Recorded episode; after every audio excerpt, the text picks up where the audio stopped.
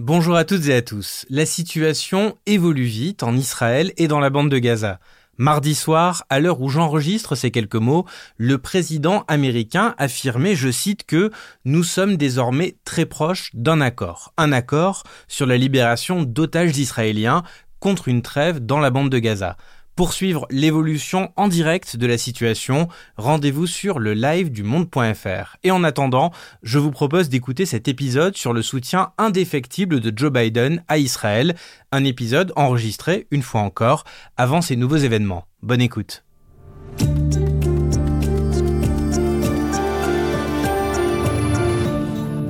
Bonjour, je m'appelle Jean-Guillaume Santi et il est l'heure du monde.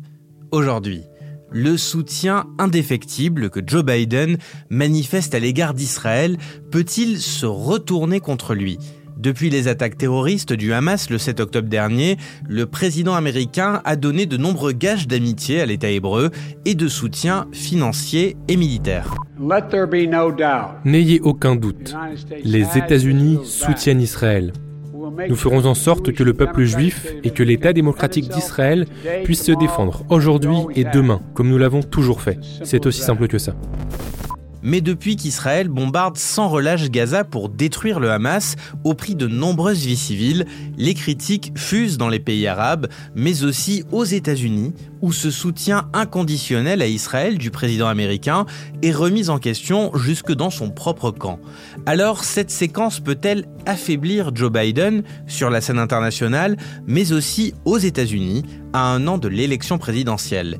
Pour répondre à ces questions, j'appelle Piotr Smolar, correspondant du Monde à Washington. Bonjour Piotr. Bonjour.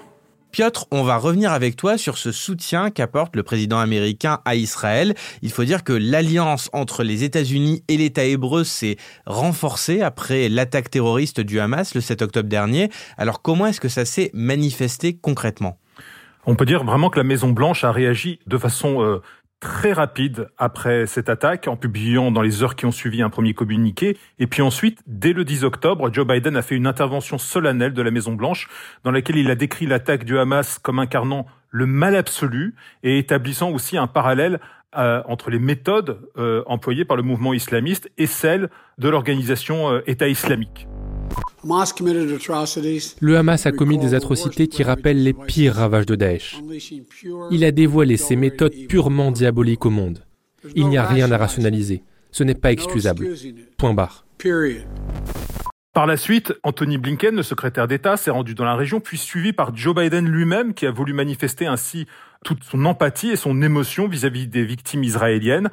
Mais les Américains ne se sont pas seulement contentés de cette empathie et de ce soutien politique, immédiatement, ils ont déployé des forces aéronavales extrêmement impressionnantes en Méditerranée orientale. Et avec le recul, on peut dire que cette décision a eu un impact très important, car l'objectif de ces forces qui ont été déployées en Méditerranée, c'était d'abord de dissuader tout autre intervenant, étatique ou non étatique, et je pense particulièrement à l'Iran et à la milice libanaise du Hezbollah, d'ouvrir un nouveau front contre Israël.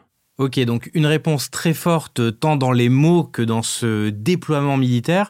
Euh, pourquoi? Quelle est la vision de Joe Biden du conflit actuel et la stratégie américaine ici? Alors il faut d'abord dire ce qu'il y avait avant le conflit. C'est-à-dire que depuis son arrivée à la Maison Blanche, Joe Biden, globalement, s'était assez désintéressé du conflit israélo-palestinien. Il estimait qu'il ne pouvait pas le résoudre, qu'il n'avait pas de temps, de capital politique à investir dans ce conflit lancinant. L'attaque du 7 octobre change radicalement son analyse.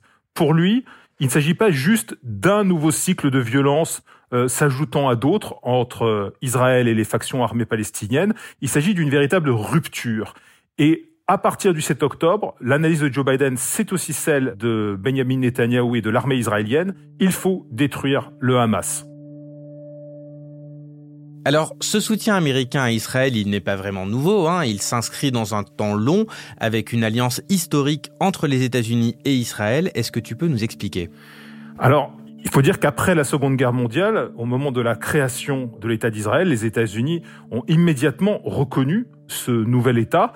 Euh, mais on peut dire que d'une certaine façon, que cette relation privilégiée entre les deux pays s'est vraiment nouée par la suite, à partir notamment de la guerre des six jours en 1967. Cette guerre des six jours, elle s'inscrit aussi dans un cadre beaucoup plus global qui est la guerre froide entre les États-Unis et l'Union soviétique et qui est aussi une lutte d'influence partout dans le monde entre les deux grandes puissances. Israël va se ranger dans le bloc occidental en quelque sorte, aux côtés des États-Unis, tandis que l'Union soviétique, elle, soutient les pays arabes. Et c'est à partir de là que cette relation privilégiée entre les États-Unis et Israël va se développer sur tous les plans, le plan des échanges économiques bien sûr, mais avant tout le plan de la coopération militaire. Alors justement, est-ce que tu peux nous expliquer euh, comment est-ce que ce soutien a pris forme pendant toutes ces années? Alors il faut avoir à l'esprit un chiffre qui est très imposant, c'est celui de la somme globale de l'aide accordée par les États-Unis à Israël depuis la Seconde Guerre mondiale. Ce montant, il est de près de 158 milliards de dollars. Et alors, dans ce montant, il y a 114 milliards qui sont de l'aide militaire directe, plus 10 milliards pour le système de défense euh, antimissile d'Israël. Donc, vous voyez, on parle vraiment d'un volume considérable. Euh, il faut ajouter à cela que euh, les États-Unis ont voulu inscrire cette aide dans le long terme, puisque à partir de Bill Clinton et de 1999, il y a des mémorandums de 10 ans qui sont signés successivement pour, euh, en quelque sorte, sanctuariser cette aide militaire américaine. Aujourd'hui, Israël touche une aide annuelle de 3,8 milliards de dollars par an de la part des États-Unis. Il faut quand même préciser qu'il s'agit aussi d'une forme de subvention déguisée au complexe militaro-industriel américain, puisque l'essentiel de cet argent est consacré à des achats auprès d'opérateurs américains. Mais il n'y a pas que l'aide financière militaire, il y a aussi une aide stratégique, notamment au Conseil de sécurité de l'ONU, c'est ça? Oui, c'est très important. C'est-à-dire que les États-Unis, qui ont évidemment un droit de veto au Conseil de sécurité de l'ONU, ont ouvert en quelque sorte ce parapluie à de très nombreuses reprises, des dizaines de fois, pour protéger Israël contre des résolutions qui euh, condamneraient l'État hébreu pour euh, l'extension des colonies, par exemple, ou pour euh, des cycles des violences dans la bande de Gaza. Et donc, les États-Unis ont vu Israël, en particulier à partir de 1967, comme un allié absolument incontournable dans la région. Cette idée d'alliance privilégiée s'est en plus accentuée, il faut le dire, après les attaques du 11 septembre 2001, parce que tout d'un coup, l'Arabie saoudite, qui est, avec laquelle les États-Unis entretenaient aussi une relation privilégiée, n'apparaissait plus si fiable, puisqu'un certain nombre de terroristes du 11 septembre provenaient d'Arabie saoudite. Donc Israël, vraiment le premier allié euh, au Moyen-Orient. Dernière question peut-être, Piotr, pour expliquer ce soutien. Est-ce qu'on connaît la part de la communauté juive aux États-Unis et est-ce qu'on peut aussi expliquer ce soutien par le poids électoral qu'elle a? Alors, bien sûr que c'est une dimension euh, intérieure aux États-Unis qu'il ne faut surtout pas négliger, puisque, comme vous le savez, les États-Unis ont accueilli toute une partie des survivants euh, de l'Holocauste après la Seconde Guerre mondiale. Aujourd'hui, on estime que cette diaspora, ou plutôt ces diasporas juives aux États-Unis, parce qu'il s'agit vraiment d'un monde extrêmement divers et contrasté entre les croyants, les non-croyants, les ultra-orthodoxes, les laïcs, que ce monde est composé d'environ 6 à 7 millions de personnes. Alors ce sont évidemment des gens qui participent à la vie publique, à la vie politique, aux élections, de façon d'ailleurs extrêmement active et aussi extrêmement organisée, avec des relais d'opinion, avec euh, des journaux.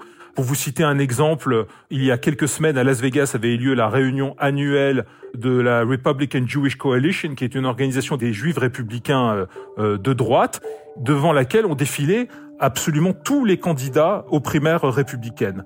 Donc il y a évidemment un poids électoral très important, un poids démographique, et qui explique aussi à quel point cette question est très sensible pour la Maison Blanche. Alors Piotr, il y a peut-être une autre dimension pour expliquer ce soutien de Joe Biden à Israël, et elle est plus personnelle. Joe Biden a une relation très forte avec l'État hébreu. Est-ce que tu peux nous expliquer pourquoi? À plusieurs reprises au cours de sa carrière, Joe Biden a eu cette euh, drôle de formule qui résume assez bien son rapport à Israël. Il a dit il n'est pas nécessaire d'être juif pour être sioniste. C'est une phrase assez puissante et qui résume bien son implication à la fois politique et émotionnelle aux côtés de l'État hébreu. Joe Biden est en politique depuis le début des années 70, depuis sa première élection comme sénateur, et depuis cette époque, il a côtoyé des dirigeants israéliens. Il y a peu de gens qui peuvent s'enorgueillir d'une telle familiarité avec les cercles de pouvoir israéliens. Et cette familiarité intime, à la fois avec les dirigeants israéliens et avec euh, Israël en tant que pays, elle a expliqué aussi pourquoi Joe Biden n'a pas voulu investir spécialement de capital politique dans la résolution du conflit depuis qu'il est devenu président. Parce qu'il avait l'impression que les étoiles étaient tellement mal configurées dans le ciel politique qu'on ne pouvait rien espérer sur ce front-là. Et c'est aussi ça que le 7 octobre a changé. Alors, cette intimité, ça l'a aussi poussé depuis un an et depuis la formation du nouveau gouvernement euh, israélien en coalition avec l'extrême droite euh, la plus radicale et la plus xénophobe, ça a aussi poussé Joe Biden à s'investir dans le débat intérieur israélien, en particulier sur la réforme de la justice liberticide, qui avait pour objectif de renier le pouvoir de la Cour suprême en Israël. Pour autant, Piotr, est-ce que cette dimension personnelle, cette conviction intime qu'a Joe Biden de la nécessité de l'existence de l'État d'Israël, elles expliquent à elles seules cette stratégie politique? Il y a aussi, j'imagine, une analyse froide et calculée de la situation. Oui, bien sûr. C'est une administration euh, qui s'enorgueillit depuis euh, son origine, depuis sa mise en place, d'être composée de professionnels, de gens rompus aux relations internationales et ayant une analyse très froide des intérêts des États-Unis. Et donc, le 7 octobre et l'attaque du Hamas constituent pour cette administration une rupture historique, euh, à la fois en mal, en mal absolu, comme Joe Biden l'a décrit, en raison de la cruauté, de la préméditation, de l'organisation de l'attaque conduite par le Hamas, mais aussi avec une petite lumière au bout du tunnel qui est à la fois la possibilité éventuelle de relancer la solution à deux États, et puis de remettre aussi sur les rails la normalisation entre Israël et les pays arabes dans la région, et en particulier avec l'Arabie saoudite, qui est vraiment le projet auquel l'administration Biden se consacrait particulièrement depuis cet été.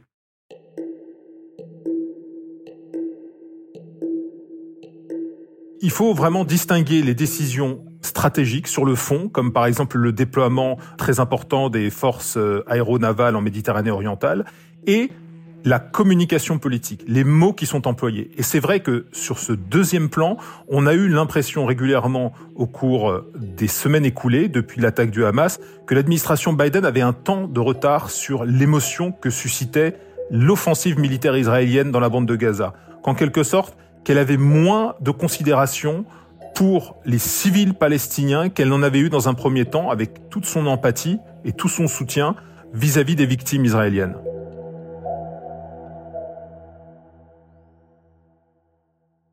Alors justement, Piotr, parlons-en des critiques à l'égard du positionnement américain.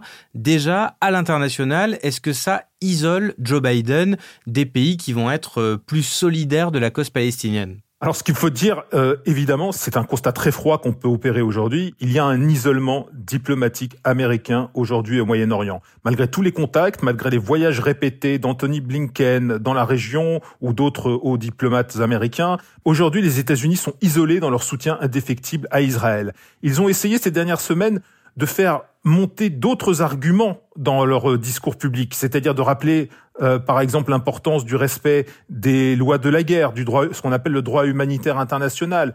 Ils ont aussi appelé les Israéliens à une réflexion stratégique et à la prudence dans la façon dont ils organisaient leur offensive dans le nord de Gaza.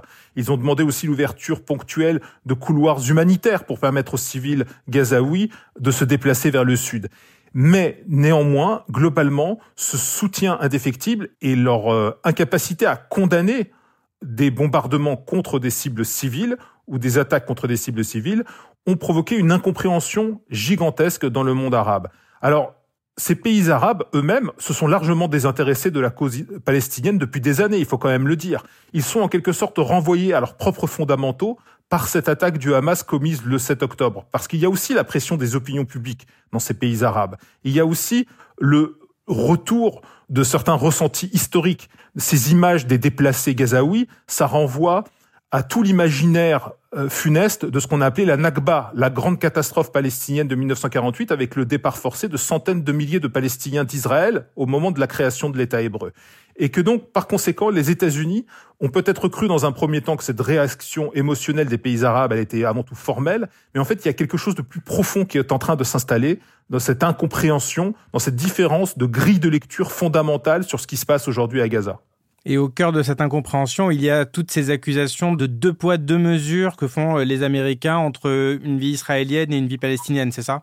Tout à fait. D'une part, entre une vie israélienne et une vie palestinienne, mais il y a aussi ce renvoi par les pays arabes et plus globalement par de nombreux pays de ce qu'on appelle le Sud global à la guerre en Ukraine. Pourquoi? Parce que l'administration Biden a cherché depuis l'origine de l'invasion russe en Ukraine à mobiliser euh, les pays du monde entier contre la Russie pour condamner les crimes de guerre systémiques de la Russie au nom de valeurs, de valeurs essentielles, le respect de la vie humaine, la nécessité de ne jamais cibler des infrastructures civiles, par exemple. Et aujourd'hui, euh, ces pays euh, arabes et un certain nombre d'acteurs du Sud global renvoient les États-Unis à une sorte d'hypocrisie.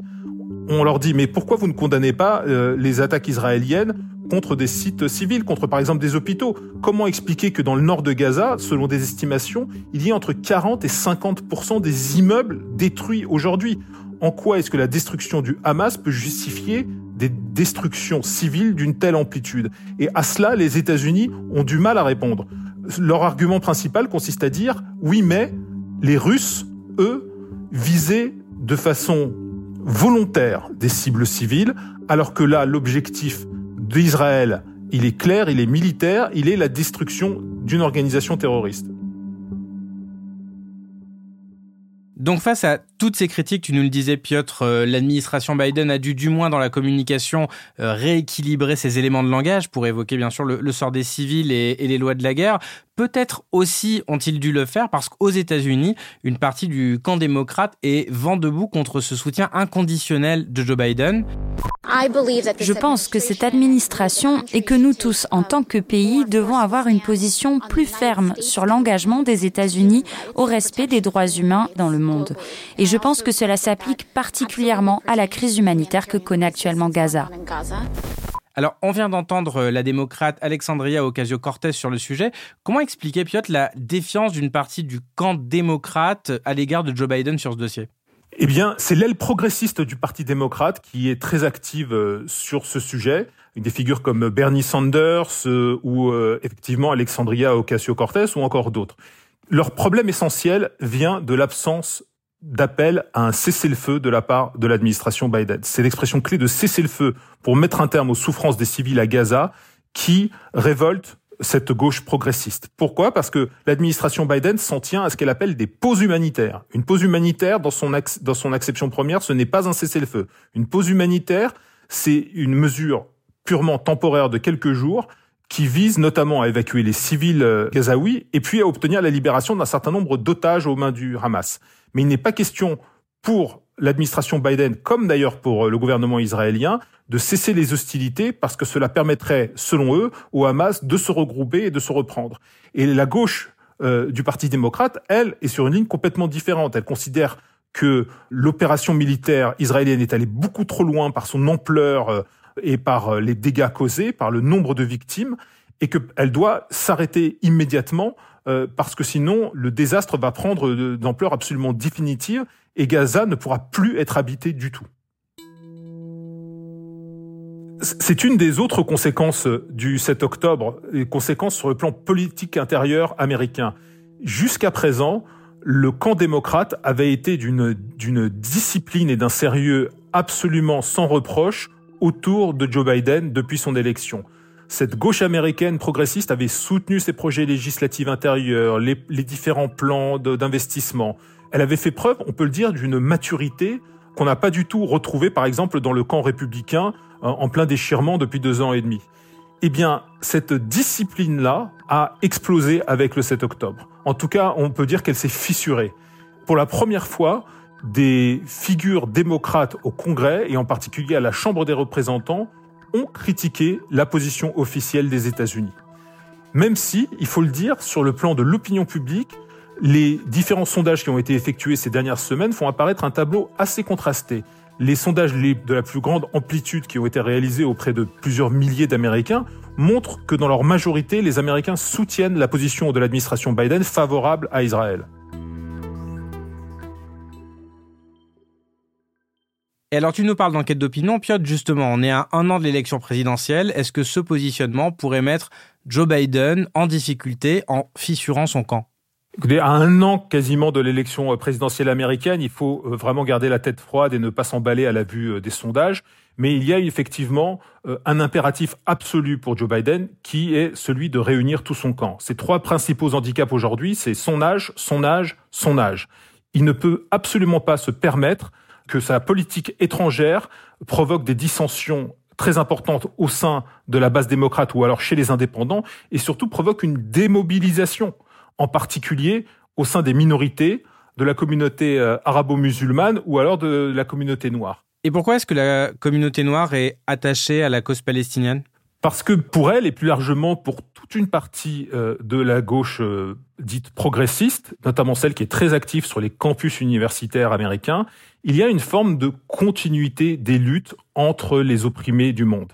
Par exemple, les Noirs américains, victimes d'abord de, ségrégation, d'esclavage, puis de discrimination très importante aux États-Unis et de racisme. Et puis, évidemment, les Palestiniens, qui sont aussi euh, parmi les plus anciens opprimés géopolitiques, si l'on peut dire, sur la planète.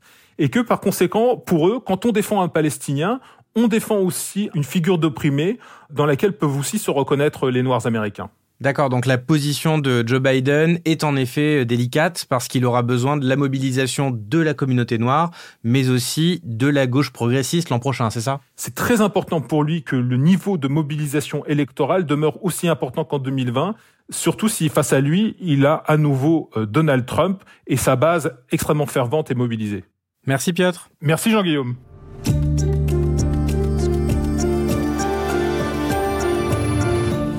Cet épisode a été produit par Cyrielle Bedu et réalisé par Quentin Tonneau. Avant de nous quitter, un petit mot pour vous rappeler que nous existons grâce à votre soutien.